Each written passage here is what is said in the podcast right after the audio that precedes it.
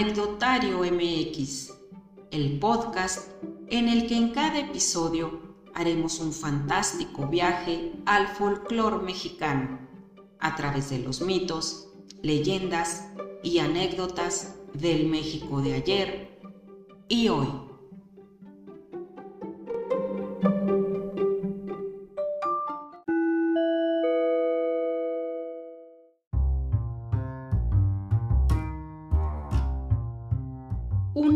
Bases fundamentales de la democracia es la utilización del voto, mediante el cual el ciudadano elige a sus representantes. El voto es universal, es decir, la participación de todos los ciudadanos en un proceso electoral sin ningún tipo de distinción es parte de la esencia del sistema, que como dijo Winston Churchill, la democracia es el peor de todos los sistemas políticos, con excepción de todos los sistemas políticos restantes.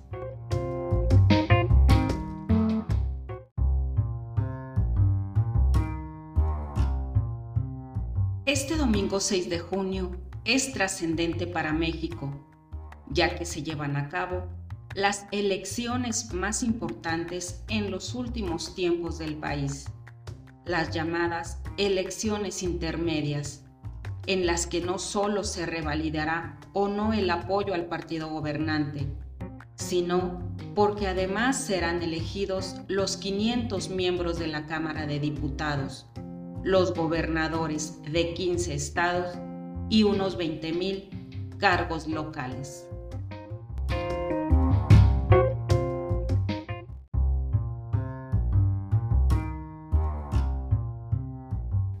Por esta razón, en Anecdotario MX preparamos un podcast especial en el que transitaremos por el camino que ha recorrido nuestro país para poder gozar de la libertad de seleccionar a quienes nos representarán y dirigirán el destino de nuestra gran nación.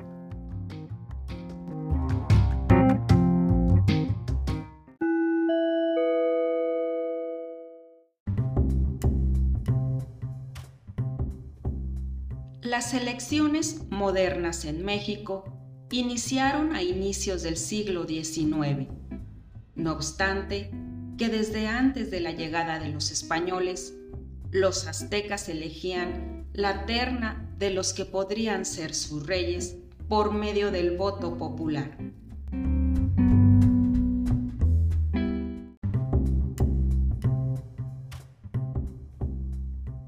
Las primeras elecciones registradas en suelo mexicano, cuando aún era la Nueva España, datan de 1810 y fue una extensión de las elecciones realizadas en España y en las que se incluyó a todas sus colonias en el nuevo continente.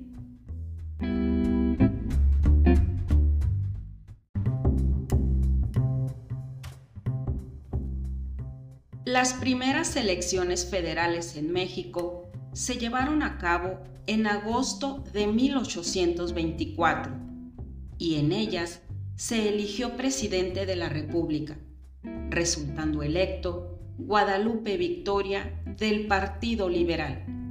En ese entonces, los ciudadanos inscritos y con poder de voto eran tan solo 38 y todos votaron. 30 lo hicieron por el nuevo presidente electo y solo 8 por Nicolás Bravo del Partido Conservador.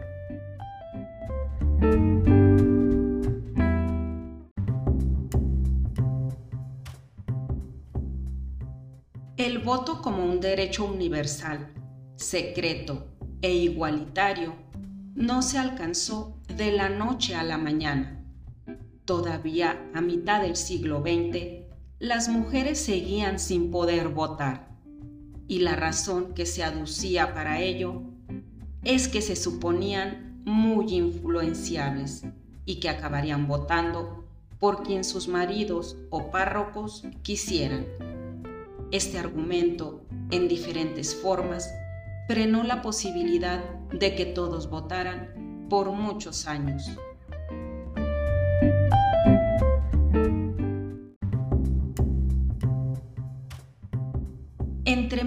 1900 y 1930 se llevaron a cabo 10 elecciones presidenciales, cada tres años en promedio, porque los candidatos o presidentes eran asesinados o simplemente se derrocaba un régimen. La última de ellas sucedió en 1929, cuando José Vasconcelos perdió por un enorme margen. El ex rector de la Universidad Nacional llamó al proceso el más grande fraude de la historia y desde Estados Unidos convocó a un levantamiento armado que rápidamente fue reprimido.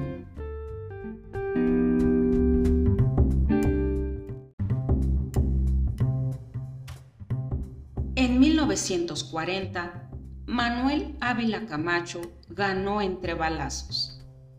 En efecto, se ha documentado que se abrió fuego en contra de simpatizantes del opositor Almazán durante la jornada electoral. El resultado fue otro exilio, otro llamado a las armas, otra represión y el mantenimiento del partido oficial.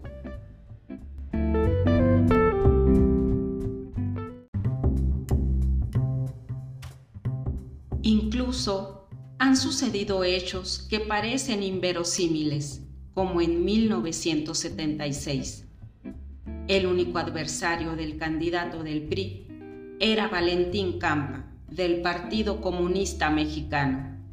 Pero como no contaban con registro, sus votos se contaron como nulos o no registrados. Así que José López Portillo compitió contra sí mismo y ganó la presidencia.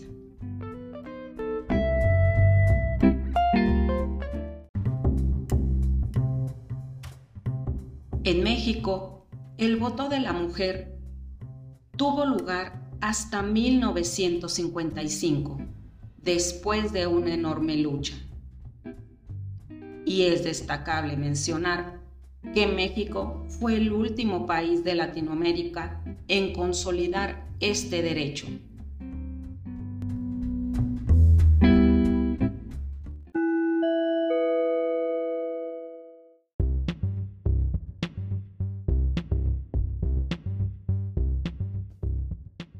Ahora bien, ¿cómo se votaba antes de que existieran las credenciales para votar? De acuerdo con información del Instituto Nacional Electoral, en 1946 se creó el Consejo del Padrón Electoral, que tuvo como una de sus principales tareas la de organizar una lista permanente de electores y la expedición de las credenciales de elector.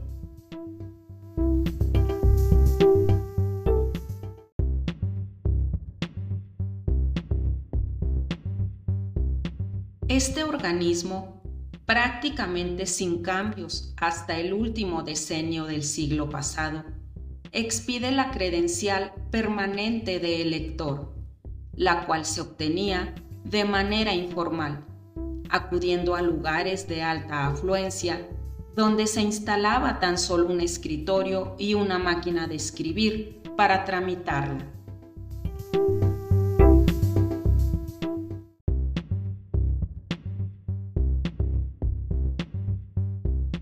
La inconformidad en muchos mexicanos por los resultados de la elección federal de 1988 dio paso a la reforma electoral de 1990, mediante la cual se ordena la creación del IFE y el mandato de crear el Catálogo General de Electores y posteriormente expedir una nueva credencial de elector por primera vez con fotografía.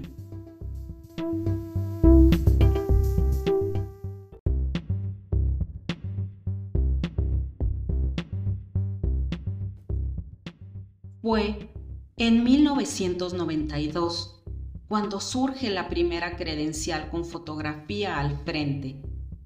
También se reconoce su uso como documento de identificación y se refuerzan los controles de seguridad.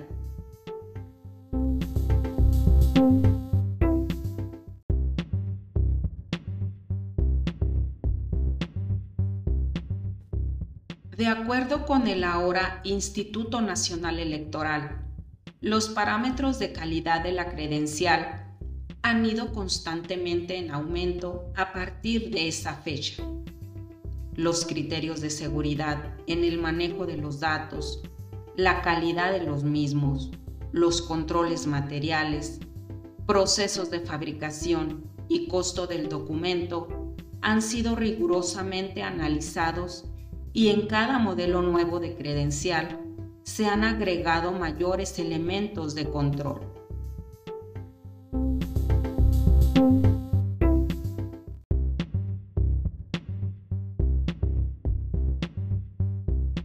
Actualmente, al menos 25 elementos de seguridad caracterizan a las credenciales para votar y resalta de ellas la posibilidad que tiene el ciudadano de decidir si son visibles o no algunos datos personales.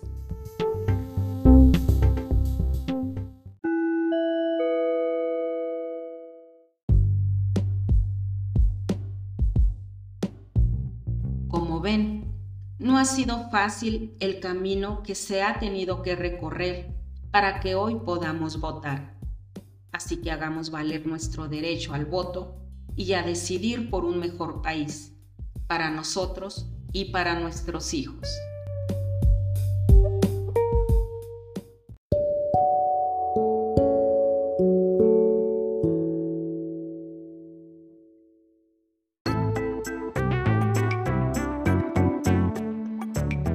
Agradecemos mucho haber contado con su amable atención en este episodio de Anecdotario MX. Deseamos haber sido de su total agrado.